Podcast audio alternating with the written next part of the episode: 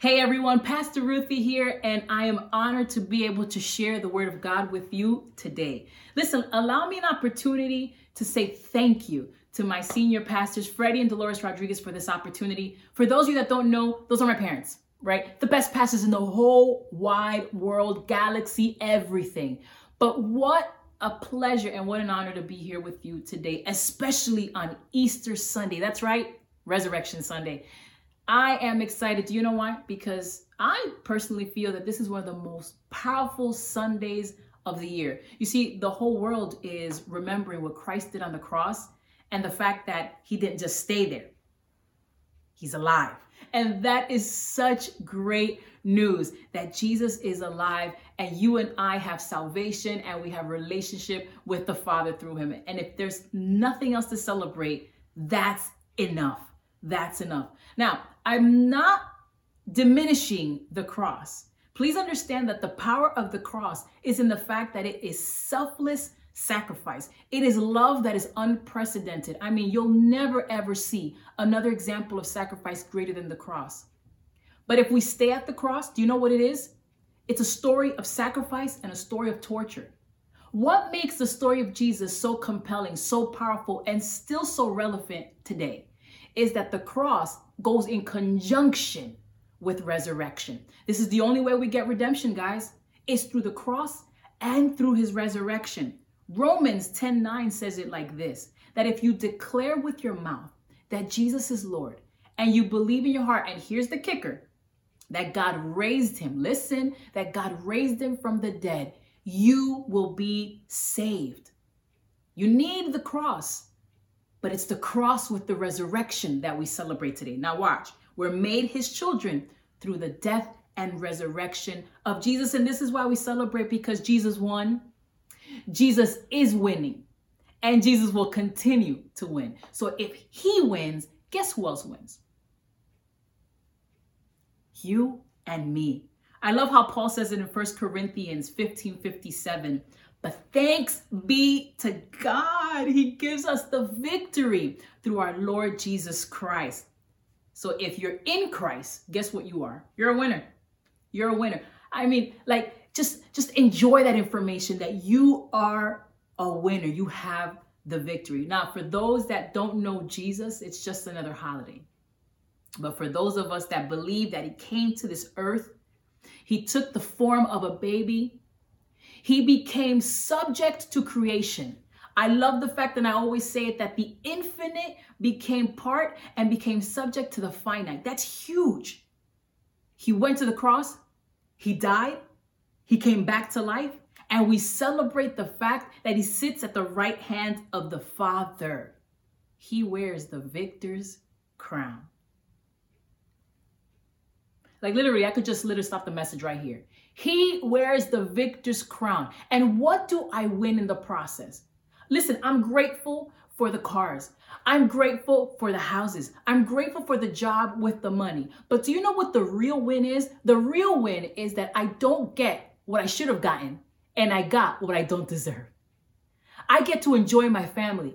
I get to walk in victory. I get to walk in my purpose. When sin wanted to condemn me, when sin wanted to remind me of my mistakes, when sin wanted to tell me you are so not worthy, Jesus said, She sure is. I'm trying to figure out if anybody listening to me understands that. That when the enemy comes to attack you, you're reminded by the resurrection of Jesus that that's who I was. That's not who I am. Go ahead and just give God praise right now where you are because you are not what the enemy says you are. You are not who people who want to keep holding you down say you are. You are who Christ in his resurrection says you are. If you believe it, say amen. Say amen. Now, the resurrection is powerful, right? But you want to know what else is powerful? The how of the how in the world did Jesus resurrect from the grave? The power of the Holy Spirit. Romans chapter 8 verse 11. And if the spirit of him who raised Jesus from the dead is living in you, he who raised Christ from the dead will also give life to your mortal bodies because of his spirit who lives in you. So the Holy Spirit, that spirit, that power that raised Jesus from the dead, that's a lot of power, is now living in me. So what it does is it takes me to Acts chapter 1, verse 8. what does that say? Acts chapter 1, verse 8. And you shall receive power when the Holy Spirit comes upon you, and you'll be my witnesses in Jerusalem, in Judea, in Samaria, and to the ends of the earth. So I equate that if he had power, then I, I got the power. Okay, sorry. But then again, I went back and I reread the scripture. And yes, I believe everything I just said. I've preached about that. I believe it. I believe the Holy Spirit is power. But watch this. He who raised Christ from the dead, that's life. If Christ was dead and he's resurrected, that's life. What will it produce in me? It produces life. He had life. Now I had life. God the Spirit gave life to God in flesh form. And now that same power is in me and you. God the Son describes himself as this He says, I am the way, I am the truth, and I am the, go ahead, you finish it. You finish it. I am the, the life. Here's the thing that's Jesus' identity. But can I tell you something? It's going to mean absolutely nothing to you if you don't know him. Say that with me. I need to know him. So, title of the message. Y'all ready? Write it down. Put in the comments. You ready? You ready? You ready? I'm not going to start until you tell me. Oh, wait a second. I can't hear you. Okay, yeah, I got to get going. The title of the message is Stay in the Know. Not N O, but K N O W. Stay in the know. Come on, repeat that. Stay in the know. Stay in the know. Now, this is the work of the Holy Spirit. This is where he steps in. I want to know Jesus, but Jesus even knew that that was going to be a task. So he sends us the Holy Spirit.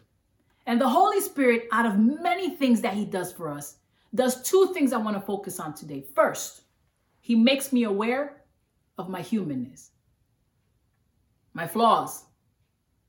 Well, that seems kind of messed up. Yeah, but don't don't don't get confused. He doesn't do it to shame you. Jesus says that he is the paraclete, which means he's a helper. He can't help you unless you acknowledge your issue. So he makes us aware so that we would recognize that we need him. And then he steps in and says, da I'm here to help. So he makes us aware of our humanness. Number two, he makes us aware of Jesus's divinity. Let's go to scripture it says here, John 15, 26, when the advocate comes, and the advocate, in other words, for paracletes, the Holy Spirit, whom I will send to you from the Father, the Spirit of truth, who goes out from the Father, he will testify about me. So Jesus was saying, you guys have been with me this entire time, disciples. You guys have seen me working, my boys. You guys have seen everything that I've done, and still I've got to send you support to tell you who I am. And so that's the job of the Holy Spirit. He testifies about who Jesus is. As a human being, no, his divinity, the fact that he is life. That's why we need to know him. Let me give you an example. Do you guys remember when you accepted Jesus as your Savior, your conversion experience? And those of you who are listening that don't know the Lord, I am believing that you'll understand what I'm talking about after this message. So, do you remember that experience? before you had that experience you really could care how you lived you were you were reckless in your own way i'm not saying you were doing terrible things you probably were living a good life but you were living a life that was empty of jesus right so what ends up happening one day maybe you stepped into a church maybe you heard a preaching maybe you heard a song and something inside of you something that you can't explain gave you a knowing the first knowing it gives you is the following i'm human I'm flawed. I've made mistakes. But the second one that you receive, you didn't even know how it happened. You just knew Jesus is the answer. Do you see the work of the Holy Spirit? He makes you aware of your humanness so that he can help you navigate the process. But then he gives you an awareness of who Jesus is. And in knowing him, you have life. So listen, knowing Jesus produces life. Knowing his purpose in your life produces life. Knowing his voice produces life. So, Pastor, when you're talking about life, you're talking about life after death, right? Yes. But is it possible to need life in this life? The answer is yes. Are there moments in my life where I'm going to need the work of the Holy Spirit? Yes. Is it possible that I've known Jesus, but there's still certain areas of my life that need a resurrection? And the answer is yes. Hebrews, go with me. Open your Bibles, come with me. Hebrews chapter 12, verse 1 through 3. That's a scripture for today. Go again. Hebrews chapter 12, verse 1 through 3. I'm going to read it. You can follow along. It says, Therefore, since we are surrounded by such a great cloud of witnesses, let us throw off everything that hinders and the sin that so easily entangles. And let us run with perseverance the race marked out for us, fixing our eyes on Jesus, the pioneer and perfecter of faith for the joy set before him, he endured the cross, scorning its shame, and sat down at the right hand of the throne of God. Consider him who endured such opposition from sinners so that you will not grow weary and lose heart. He's telling us, watch what Jesus did so that you can be encouraged. Point number one, if you're taking notes to today's message, which is stay in the know, point number one is stay. Yeah, that's the whole point. Point number one stay. Now let's talk about that word. Listen, you're not going to tell your son, your daughter, your niece, your nephew, or any child that is around you to stay if they're sitting quietly, sitting still, doing absolutely nothing. Why do you have to scream the word stay?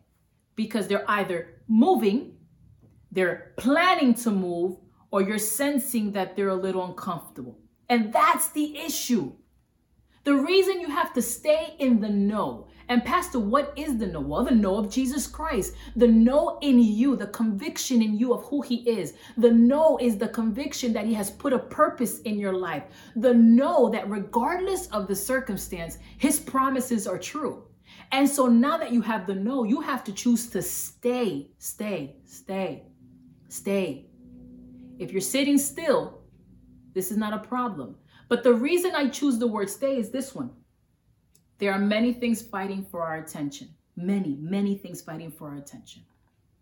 It's the reason why the scriptures say, fix your eyes on Jesus in these seasons where so much is going on, it's important for you to stay in what you know. Stay in that conviction. Don't let the world distract you. Don't let the world make you want to go left when you should be staying center. Or don't let the world make you go to sleep when you should be active. Stay in the know. Stay in your conviction.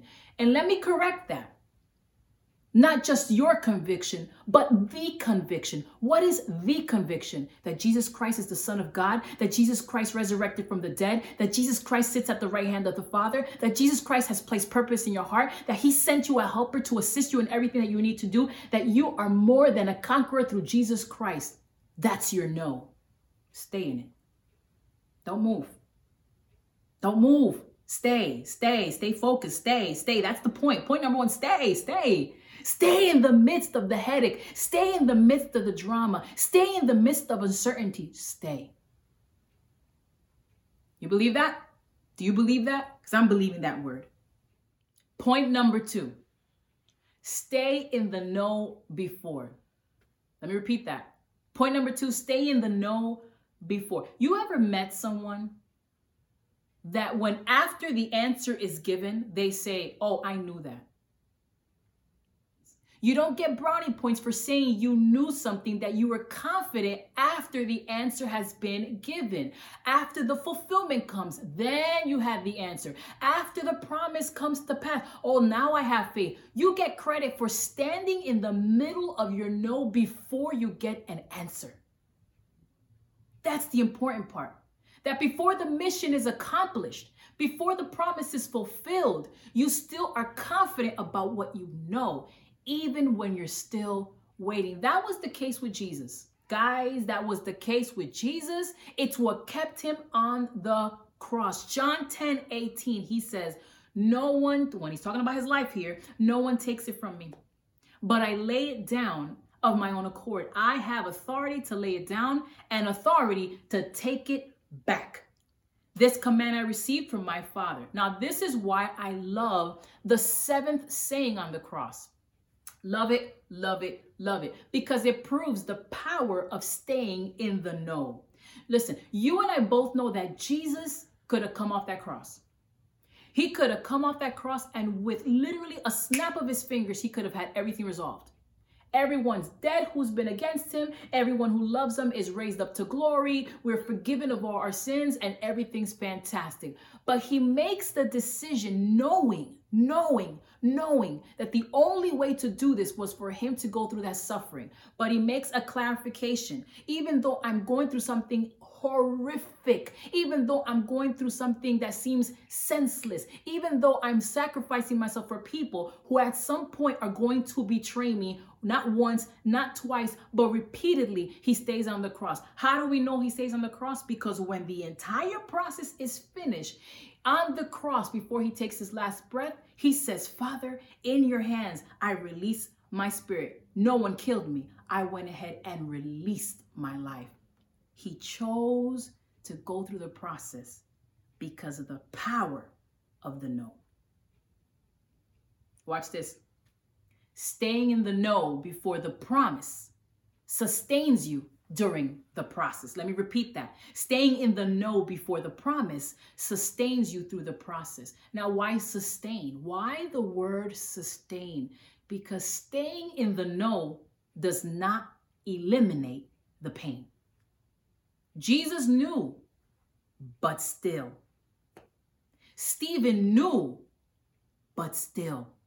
Paul knew, but still. And I bet you, you know someone in your life right now who you know testifies that they are staying in the know and still they deal with suffering. So, what's the application? What are you called to do? But find yourself wavering in this stormy season. Hmm hearing about God and remembering his works is not enough. We need to know God and then we need to stay. We need to know what he has spoken about our lives and then we need to stay. We need to know what he has promised and then we need to stay. Now, watch. For those that stood at the foot of the cross, the cross looked like the greatest defeat in human history, it looked like a sham, deceit, confusion, absolute disappointment. But for Jesus, he was steady in the know. Follow me with this. Day one for everyone else sadness, confusion. They just couldn't believe what they were dealing with. But day one for Jesus, he was steady in the know. He was exiting his flesh suit, getting ready to put some final touches on this project that he's called man's salvation. Day two, everyone else wakes up, wondering if they're living a nightmare. The chaos has been too much. The, the noise, the sound is overwhelming. What he said, was it ever even true? For Jesus, he was just wondering when he was going to make his appearance after having taken care of death and the grave. Day three, they're wondering. Remember everything he said, everything he said he'd do. It wasn't supposed to be this way. Completely overwhelmed by the chaos, the noise, the questions. And for Jesus, I'm wondering if he was somewhere in eternity, uh, kind of waiting. Okay, so I'm going to make my appearance in my new glory suit in three, two, one. Listen, listen, listen, listen. I wonder what he did in those three days. I wonder what kind of work he was doing while he was steady in his know. I wonder what he was doing. We may have a picture in Revelation. Revelation 1 17 through 18. John sees Jesus Christ and he tells him the following Don't be afraid. I am the first and I am the last. I am the living one. I was dead, and just in case, don't get it twisted. I am alive forever and ever, and I hold the keys of death and Hades, while everybody was crying for those three days, while everyone was questioning themselves, while everyone let the storm dictate their emotions to where they were dying. And listen, can I be honest? I probably would have probably felt the same way. But do you know who gets the reward? Those that stay in the know. Because while they were questioning, Jesus was getting work done. Jesus was getting the keys to hell and the grave. He was sitting victoriously to then ascend at the right hand of the Father. And I'm wondering what are you waiting for to do what God has called you to do? Are you waiting for this pandemic to be over to step out and do what God has called you to do? I need you to stay in the know and get the work done. Stop waiting. Stop waiting for the sunshine of the third day. The third day is just a revelation of what was already manifested on day one and two. We just didn't see it. It was revealed on day three, but you need to work before it is revealed. Stay in the know. Tell somebody, stay in the know. Stay in the know. Let's learn from Jesus.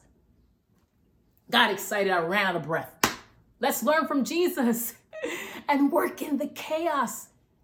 Because in the while the world is going crazy, there is a certainty, an assurance. There's a no, a conviction of what he said, of what he promised, of what the Holy Spirit testifies of who he is in our lives. Stay, stay the course. Stay in your know. Let me finish. Let me finish. I heard a pastor from California tell his story of what these last three weeks have been like for his ministry, and I laughed. I laughed because I said, oh, wow, I thought our church was the only one experiencing this. No, we're not. Not at all. Let me tell you about the tabernacle. We've done more since March 16th than I feel that we've done in all the years that I've served in this ministry. Why?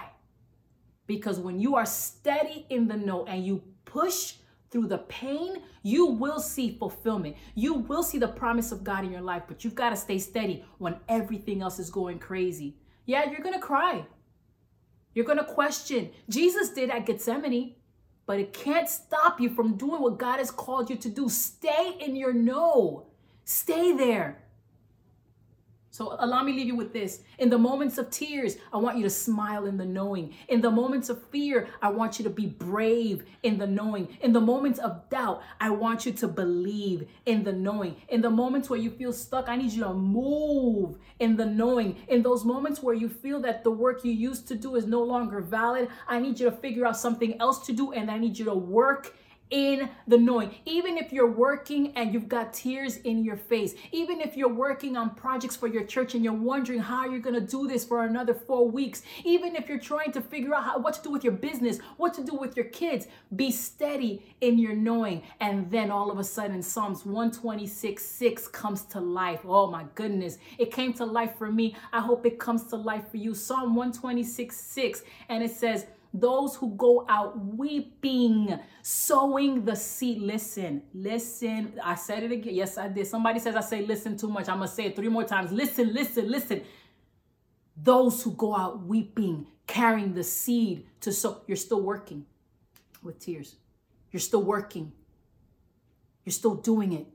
In the midst of all this, you're still doing it because you're confident of the know. Here's the reward will return with songs of joy, carrying sheaves. Do you know what sheaves are? Sheaves is what you come back when you harvest. So the seed that you put out with tears, trust me when I tell you, you're going to come back with a reward. That's the power of Resurrection Sunday. It's the power to stay in the know, to see the fulfillment of the promise. I'm done. I'm finished. Finito finished. That is God's word. If you don't receive it, it's blessed me incredibly. But I know that somebody out there understands where I'm coming from. Listen, I know there's so much going on. I know, I know, I know. But there was so much going on on the cross. There was so many doubts. Outside of the pain and the torture, there were questions. There was doubts. There were people making fun of him, but he stayed in the know. He could have come off that cross. You know that. I know that, but he didn't. He didn't because he loved us enough to stay the course. I need you to do the same. Father, I bless them in your name. And I thank you for what you did on the cross. I thank you for what you've done for us. Father, allow us, give us the strength to stay in the know in the midst of the storm. Father, we thank you for every project. We thank you for every church that is stepping out. We thank you for every pastor that's nervous, but they're trying to figure this out. We thank you for every business that is trying to figure out how to exist, but not only exist, but how to thrive through it. If you've not had a, if you had a physical building, go virtual. That's what I did with my piano um, business. That's what I did. I went ahead and took my school virtually. I was nervous, but we do it. Lord, give us the strength to figure figure out different ways to manage, but to stay the course and to stay in the know. Father, I also pray for those that don't know you. If you don't know Jesus, this is your opportunity. Listen, you can't stay the know if you don't know him. Know him today. I want you to comment below that you want Jesus in your life. And one of our intercessors is going to pray for you. We want to pray for you. You need Jesus, especially on a day like today when his death reminds us that we have life in Him. Our host after this is going to give you some steps on how to connect. But let me bless you one more time. Father, bless them, keep them, and help them to navigate the season so that when they see the other side, they will see that we are victorious in Jesus Christ. And we all say, Amen. God bless you.